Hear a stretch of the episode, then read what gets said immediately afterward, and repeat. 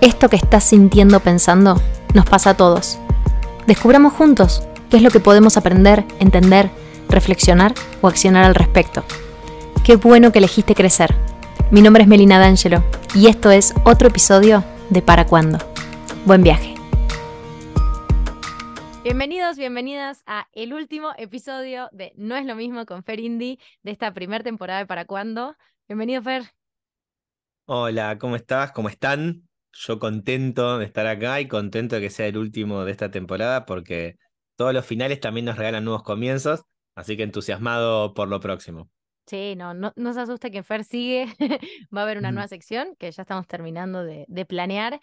Así que bueno, este es nuestro último episodio de esta primera temporada y el título que elegimos es No es lo mismo reprimir que gestionar una emoción.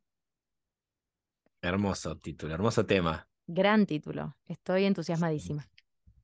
Sí, está como muy de moda toda la gestión emocional y, muchas veces caemos en la confusión y quería como cerrar el año distinguiendo este no es lo mismo, porque eh, muchas veces, como te decía, caemos en la confusión de que el gestionar tiene que ver con el no manifestar mi emoción y de alguna manera reprimirla.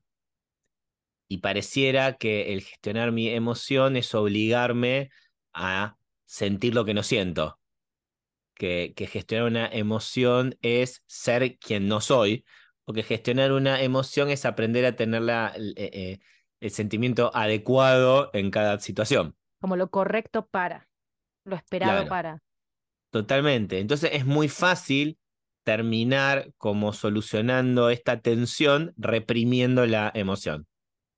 No me permito el, manifestar la emoción que tengo.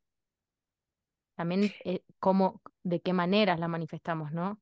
Claro, ese es el secreto frente a la incompetencia para eh, utilizar mi emoción a favor frente al desconocimiento muchas veces de cómo gestionarla efectivamente, termino reprimiéndola. Y ahí se abren como dos caminos distintos, ¿no? Si nos vamos por el lado de, che, ¿qué pasa cuando reprimo? ¿Sí? Em, no estoy reprimiendo la emoción propiamente dicha, me estoy reprimiendo a mí mismo, a mí misma. O sea, cuando, cuando, no le doy lugar a aquello que siento, al que estoy boicoteando o al que estoy censurando es a mí. Y esto también tiene un montón de consecuencias. Se me ocurren como varias al principio, ¿no? En primera instancia, la propia frustración de no poder estar siendo quien yo quiero. En segunda instancia, la confusión que le genero a los demás, porque en esta sobreadaptación que hago, también les enseño cómo tratarme de alguna forma. Porque si ese estímulo que generó esta emoción en mí que no me gusta, yo reprimo esta emoción, el otro puede decir, bueno, le gusta esto que está pasando, eh, vamos a, a, seguir por este lado. Y en una tercera instancia, y quizás como donde más prendería la alarma, es que ese impulso, esa fuerza, esa energía reprimida, por algún lado sale, ¿no? Y en los mejores de los casos sale más adelante en algún reclamo, en algún enojo, en, en, en alguna manera de relacionarme con el otro distinta a quien yo quisiera en mi ideal, pero la mayoría de los casos viene con forma de enfermedad, ¿no? Eh, eh, como que autoimplosiono, ¿no? Y esa autoimplosión después de viene alguna sintomatología. A mí me gusta mucho esto que explica David Hawkins, el físico, que dice que cuando nosotros vamos reprimiéndose un enojo, suponete, después, y no, lo, y no lo expresamos, ¿no? O sea, lo reprimimos y decimos, ok, no, no, esto no, no quiero ser esta persona que se enoja, eh, o no puedo, o no me animo, o lo que sea, por, por el motivo que la reprimas, que después cualquier detonante del exterior, que uno lo puede llamar es una coincidencia, es una casualidad, va a invitarte vas a encontrar la manera de enojarte para expresarla. O sea que ni siquiera es del todo real que las reprimimos por mucho tiempo, porque eventualmente te vas a enojar con el perro que te golpeó con su cola en la calle, porque las emociones buscan ser expresadas para completar el ciclo que las creó. Claro, sí, como que las diferimos, pero sin ningún control de, de, de cuándo salen. Es como con la agenda, lo que vos decís. o sea, en algún momento que hay que ponerlo en el calendario. Sí, recontra, recontra. Entonces, como este camino de reprimir a priori no estaría bueno porque me frustro por un lado, eh, maleduco a mis relaciones, cómo tratarme y me enfermo, vamos a desarrollar un poco el camino entonces de la gestión de las emociones. Y gestionar una emoción tiene que ver, eh, y la palabra para mí no es, no es inocente, muchas veces cuando hacemos capacitaciones, eh, distinguimos, insisto con este término, entre el administrar y el gestionar. Yo administro lo que hay y gestiono cuando creo lo que quiero que haya.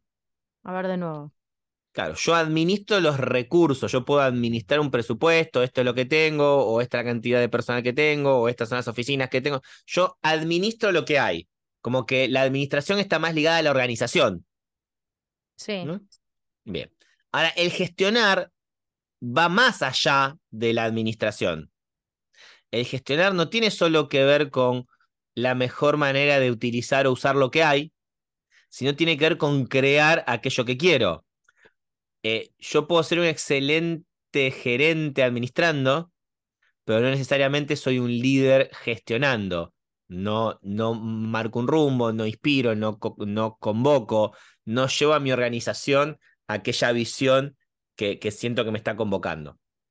Si lo llevo al liderazgo personal y hablo de la gestión de las emociones, bueno, tiene que ver con ser ese líder que lleva mi emoción a un mejor lugar, que lleva mi emoción al siguiente nivel, que, que, que, que, que mi emoción se siente convocada por su gestión. ¿Viste? Cuando vos trabajás en alguna empresa o estás en algún equipo que ves salir y te inspira y te sentís convocado, si va para allá, yo voy para allá.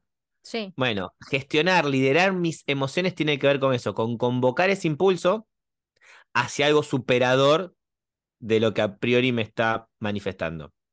Y ahora, antes de gestionar, usando la analogía de administrar, administrar sería saber qué emoción, porque muchas veces ni siquiera sabemos qué es lo que nos está pasando y solamente sentimos malestar. Entonces, conocer, Divino estoy en la angustia, o sea, administrar sería, ok, tengo todo esta, este abanico de emociones que todos, todos, absolutamente todos, tenemos por igual en el sentido de que están todos en nuestra cabeza, en nuestro cerebro, programados a propósito. Entonces, el enojo no es parte de ser una persona enojona, sino que está ahí para algo. Entonces, poder reconocer si estás enojado, si estás frustrado, si sentís miedo, si, si te sentís solo, o sea, saber en dónde estás, porque el cóctel de emociones que se mezcla así, no puedo administrar lo que no conozco. Recontra, justamente para liderar, para gestionar, tengo que conocer a mi equipo, en este caso tengo que conocer de mi mundo emocional. Y solemos ser bastante analfabetos en nuestro mundo emocional. Es muy fácil hablar de estoy bien o estoy mal, ¿no? De un mundo binario. Y la paleta de colores tiene mucha más amplitud que eso, ¿no? Y cuando yo estoy mal, sentirme bien me es re lejano porque es la otra orilla del río. Ahora, si yo esté mal, lo puedo empezar a concientizar, como para, estoy mal cómo? Estoy mal para el lado de la tristeza, estoy mal para el lado del enojo, no, no, es para el lado del enojo, estoy rabioso. Ok, entonces no estoy enojado, estoy rabioso, no, más que rabioso, siento ira. Ok, hoy estoy en la ira. Claro, ¿Qué sería lo contrario a la ira? Y puedo pensar más estar en paz. Ponele, pienso. Bueno, no, lo contrario sería estar alegre. Ok. Pero tengo ira. De ira a alegría me queda un mundo, ¿no? Me es imposible gestionar eso. Es como un emprendedor que quiere empezar hoy y dice, bueno, yo quiero ser una multinacional. Bueno, pará, hay todo un recorrido por hacer. Ahora, si yo empiezo a escuchar a mis emociones y empiezo a darle espacio y como a alfabetizarme, ¿no? Emocionalmente hablando, me doy cuenta que esta ira viene para defender lo que es mío y me sentí atacado en un espacio en particular. Entonces, cuando reconozco eso, ok, quizás esta ira baja a un enojo, ¿no? Y, y este enojo me doy cuenta que tiene que ver con que no me sentí respetado en ese espacio que se descuidó. Entonces, de ese enojo quizás puedo pasar a una decepción, porque yo esperaba que esta persona cuide este espacio que era mío. Y de este espacio de decepción puedo quizás irme a eh, casi hasta un lado de, de no entendimiento, de confusión. Es, claro, no saber dónde esta persona, claro. claro, ¿por qué esta persona que yo esperaba que me cuide termina eh, rompiendo ese límite y yendo hacia ese lado? Y desde ese espacio de confusión puedo pasar a un espacio de eh, comprensión. De, ah, pará, quizás lo que él estaba buscando era esto, esto y esto. Y desde ese espacio de comprensión quizás puedo pasar hasta un lugar de empatía. Bueno, yo si hubiese estado en su lugar, quizás también. Y desde la empatía a la aceptación es el cuarto de al lado, ¿no? Y de esa aceptación la paz es como eh, automática y desde esa paz me puedo permitir volver a conectar con la alegría. Ahora, desde la ira esa que sentí era imposible dar el paso a la alegría. Y si no tengo toda esta paleta de colores emocional, difícilmente pueda ir eh, cruzando ese trayecto que me es tan gigante y lejano. Claro. También desde el momento en el que podemos reconocer, por ejemplo, que estamos en la ira, eh, yo siempre me digo, esto es parte, esto es normal. O sea, yo estoy cableada para sentir ira y es parte de todo la, la evolución del ser humano. Entonces, muchas veces siento que, bueno, yo siento un poco que nos criaron como esto de no te enojes, no llores.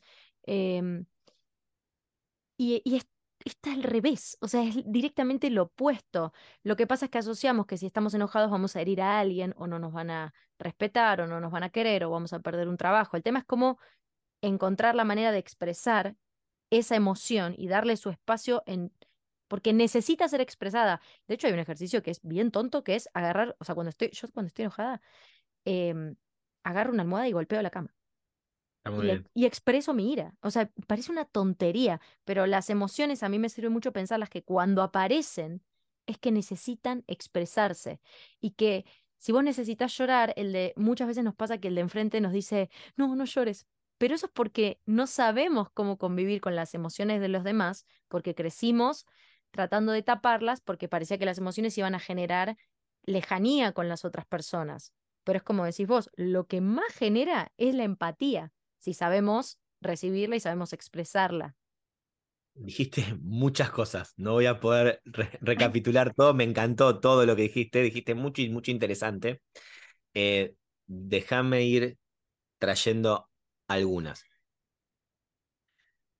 Primero lo del cableado, me encantó esa metáfora y creo que es muy poderosa. ¿Por qué? Porque si yo, en vez de aprender a gestionar mi emoción, voy por el camino de reprimirla, de alguna manera estoy cortando los cables para no sentir. El tema es que por los mismos cables que pasan las emociones que no me gustan, pasan las emociones que me gustan. Entonces, de la misma manera que me termino reprimiendo el, e, el enojo, sin querer después termino reprimiendo la alegría, el amor, la compasión, otras emociones que sí quiero, pero los cables están cortados, no es que puedo cortar los cables selectivamente. No, total. Sí, sí, sí. Entonces, esa metáfora la juzgo muy poderosa, qué buena que la trajiste entendiendo que si yo me acostumbro a no sentir lo que no me gusta, voy a terminar acostumbrándome a no sentir, lo cual le estaría sacando el sazón a la vida, ¿no? Sí, ayer justo leí en, en, lo que estoy estudiando que decía, las, le tenemos miedo a las emociones, pero también son la base de las cosas más lindas de la vida. Es como también tenerle miedo a disfrutar con tus hijos de una tarde. Es igual. Totalmente. Totalmente, totalmente. Entonces, eso por un lado. Lo otro que me pareció muy interesante es esto de que la emoción está para algo, tiene una razón de ser. Y entendiendo esta razón de ser, em, la emoción es una función anterior a la razón en la evolución humana. ¿no? Primero vino la capacidad de emocionarse y después vino la capacidad de razonar. De hecho, no somos seres racionales que nos emocionamos, somos seres emocionales que razonamos. Y entender eso también cambia el paradigma completamente. Y ahí te quiero dar un pequeño tip más que seguramente ya lo debemos haber hablado en otro capítulo, pero nunca está mal refrescarlo, que una de las primeras funciones de la emoción era la comunicación. Dada la manifestación física que yo hacía de mi emoción, el otro podía inferir cuál iba a ser mi comportamiento. Me pongo rojo de bronca y muestro los dientes, o una sonrisa amable de ternura que provoca que te acerques. ¿sí? Entonces, la manifestación física es una comunicación, es un estímulo hacia el otro. De hecho, hoy, millones de años después, por WhatsApp nos mandamos emojis. Un emoji tiene la capacidad de sintetizar en un gesto todo un montón de significado. Y si entiendo esto, la pregunta que me puedo hacer, ok, ¿qué diría este enojo? ¿Qué es lo que quiere comunicar esta ira? ¿De qué se quiere hacer cargo? Dije enojo porque sigo con el ejemplo anterior, pero va para el mismo caso, menos, ¿qué dice esta decepción o qué dice esta tristeza? Y también qué dice esta alegría o qué dice este amor.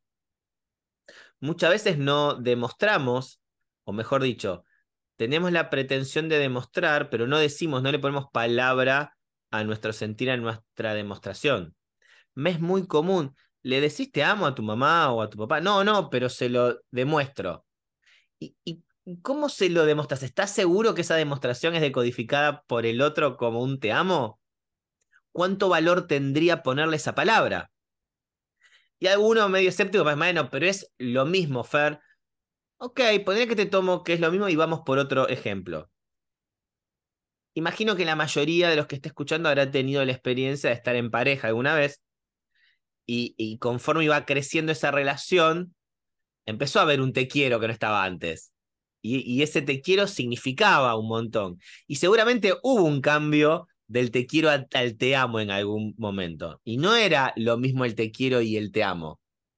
Como que es, ese te amo traía otro compromiso, ese te amo traía otro, otro mundo a la, a la, a la relación. ¿no?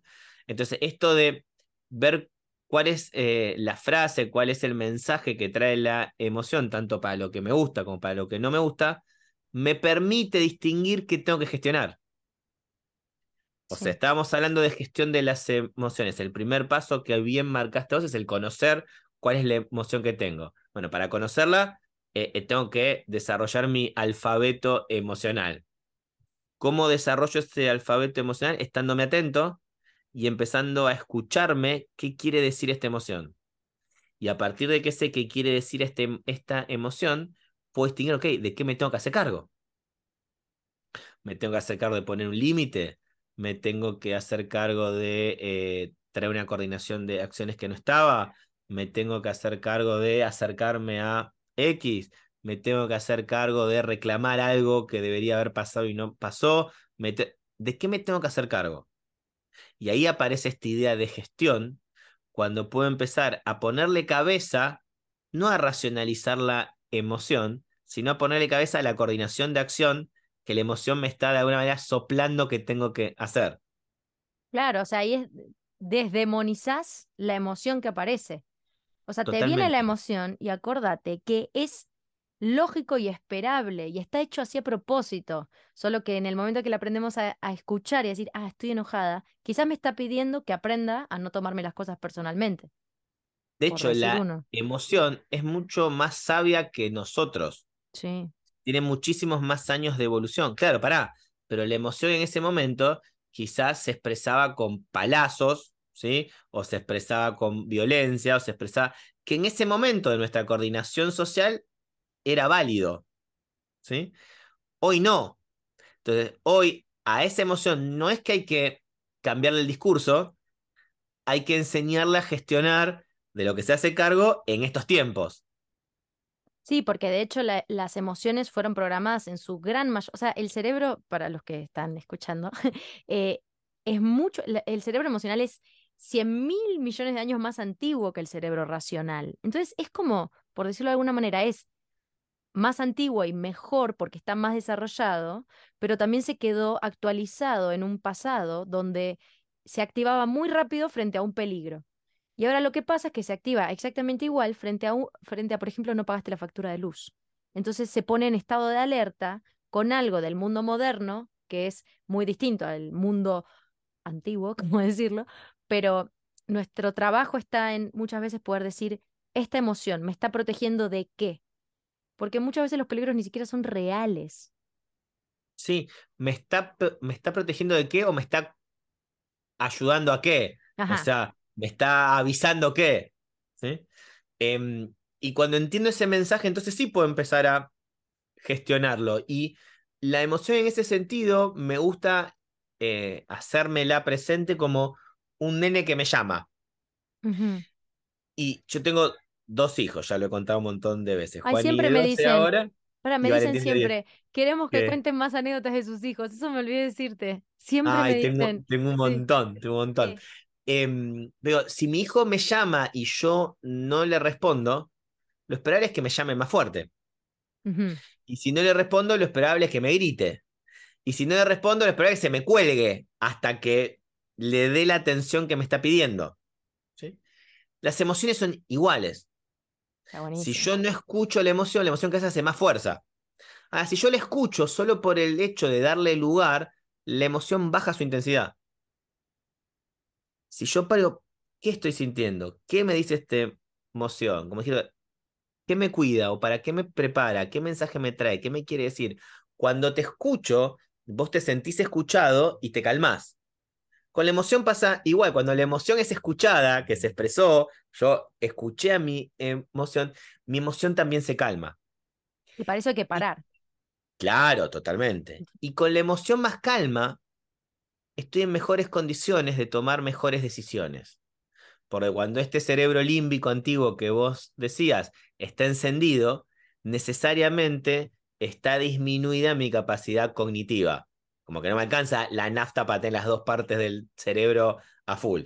Entonces, cuando la emoción está muy arriba, mi, mi, sistema eh, cognitivo está más apagado.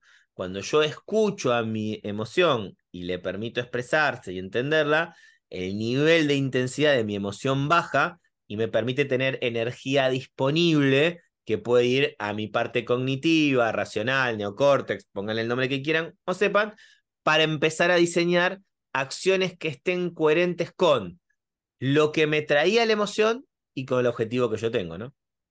Ay, está buenísimo. ¿Sabes qué pensaba el otro día en un ejemplo que lo grabé en el capítulo anterior? Pero esto de cuando nos mandaban a pensar al cuarto de chiquitos.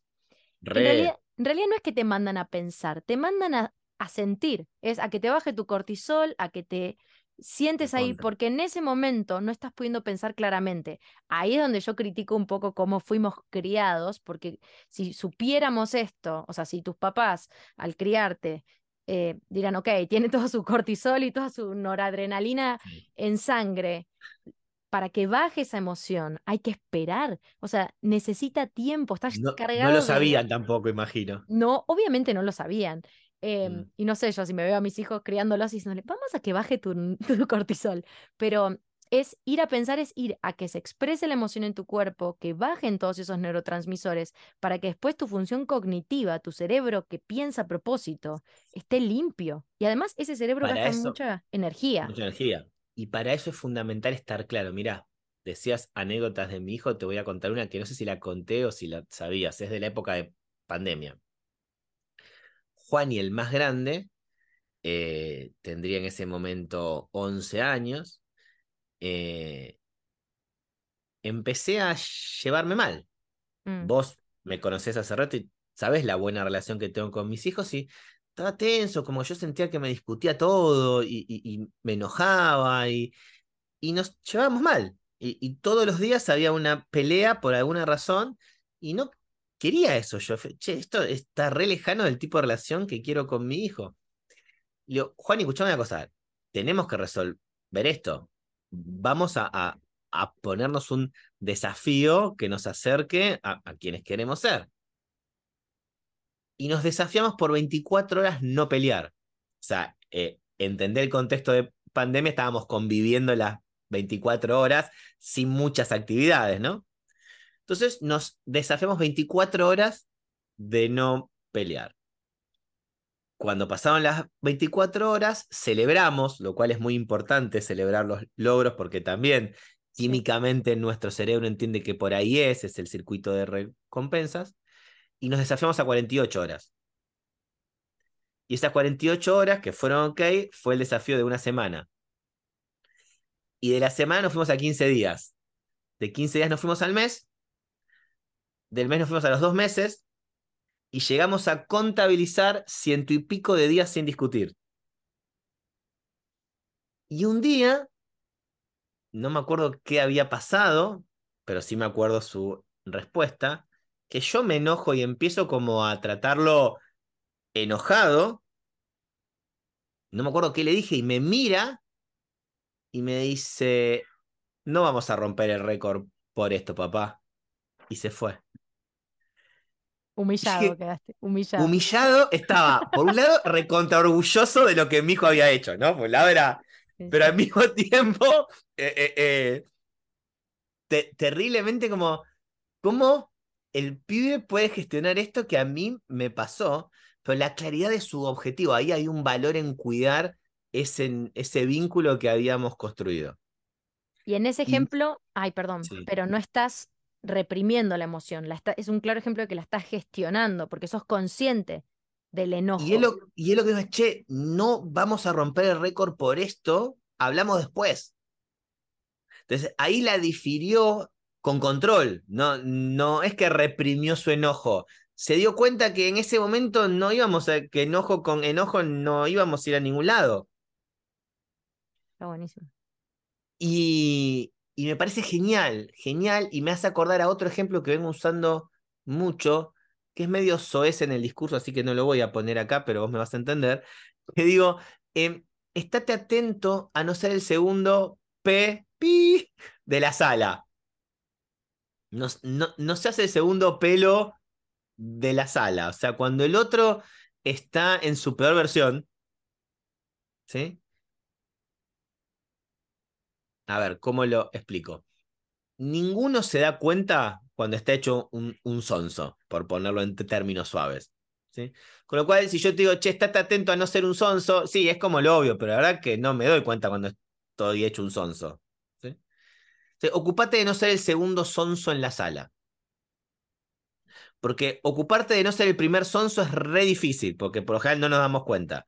Pero sí no, nos damos cuenta cuando el otro está hecho un sonso. Entonces, si cuando el otro está hecho un sonso, yo le exijo o aspiro que el otro me dé una respuesta inteligente, el segundo sonso soy yo. Si yo me subo a la soncera del otro, el segundo sonso soy yo. Entonces, ocupate, no sé, el segundo sonso en una sala, lo digo en otros términos, pero creo que se entiende. Em, es como un mantra. si en este momento el contexto emocional no está para esta conversación, no la tengas, pero no desde la represión, sino desde la gestión efectiva. Che, quiero hablar con vos de esto, hay algo acá que nos importa, pero en este momento no estamos en condiciones de conversarlo. Porque estamos más poseídos por la emoción que por la razón. Totalmente, para repetir lo que decía antes, nuestro cerebro emocional está muy alto, con mucha intensidad, con mucha carga energética, y nuestra razón está mucho más baja. Necesitamos bajar esta intensidad emocional para poder poner al servicio nuestras habilidades cognitivas y conversar desde otro lugar. También no es algo automático, o sea, es algo que requiere tiempo.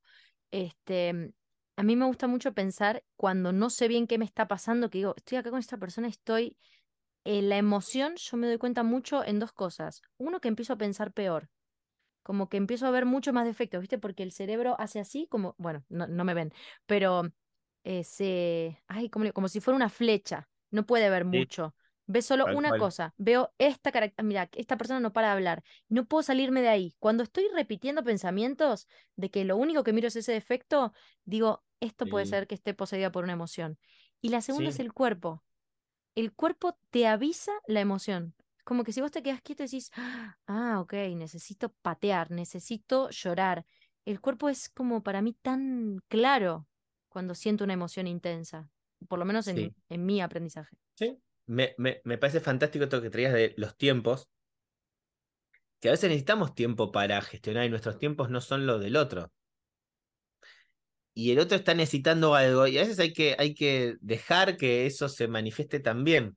Sigo con mis hijos ya que te pidieron ejemplos. Me vino a la cabeza cuando Valen era chiquito, tomó la teta hasta los dos años y pico.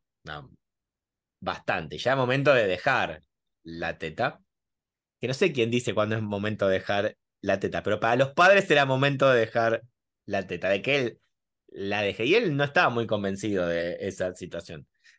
Pero dijimos, mira, Valen, hay que dejar la teta por esto, esto, esto, esto, esto, esto, todas nuestras explicaciones. dijo, bueno, está bien, la dejo. Bien, Valen, te felicito. ¿Qué querés de premio por haber dejado la teta? Teta. Él estaba re claro de lo que quería y todas mis explicaciones no tenían ningún lugar, ningún espacio. Con las emociones a veces pasa igual, yo pretendo que el otro tenga una gestión que hoy no puede, entonces también tener empatía se hace necesario. Te estás riendo de Valen todavía. Es que no, es que Valentín es, brillante. O sea, ¿Eh? él podría, él que haga él el podcast. Claro. ¿Qué quieres teta de premio? Claro, sí, sí, sí. Está buenísimo, buenísimo. Este, mm, ok, entonces, recapitulando un poco. Dale, pasando en limpio. Pasando en limpio. Gestionar no es lo mismo que reprimir. Exactamente. Si reprimo, perdón que te interrumpa, me voy para este camino de la frustración por un lado, porque no estoy siendo coherente conmigo y no me estoy dejando expresar soy confuso en las relaciones porque le estoy mostrando al otro algo que no es, porque no le mostré lo que me enojó, lo que me decepcionó, etcétera, etcétera. Y en última instancia me termino enfermando por ese impulso que reprimo. Si me paso del lado de, la gestión, el primer paso tiene que ver con conocer.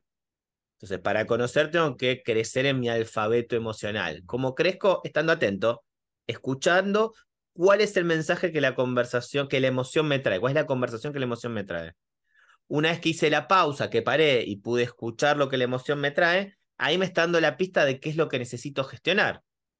Y bajando la intensidad de mi cerebro emocional, tengo energía suficiente para darle carga cognitiva a un diseño conversacional inteligente, alineado con este escenario que yo quiera construir, con eso que quiero cuidar que me traía la emoción como data. Hermoso. Estuvo lindo. Estuvo hermoso. Espectacular. Siento que es muy útil esto. esto es como la vida de todos los días. Y solo el hecho de saber que, que somos seres emocionales, que primero nos emocionamos y después pensamos, y que no hay tanta forma de darlo vuelta a eso. no, em, claro. Podemos aprender a reconocer mejor nuestras emociones y a pensar mejor. Eso es lo que nosotros podemos programar por la plasticidad que tiene nuestro cerebro. Claro, claro. No se trata de no sentir, sino de aprender a sentir mejor o a gestionar eso que siento mejor.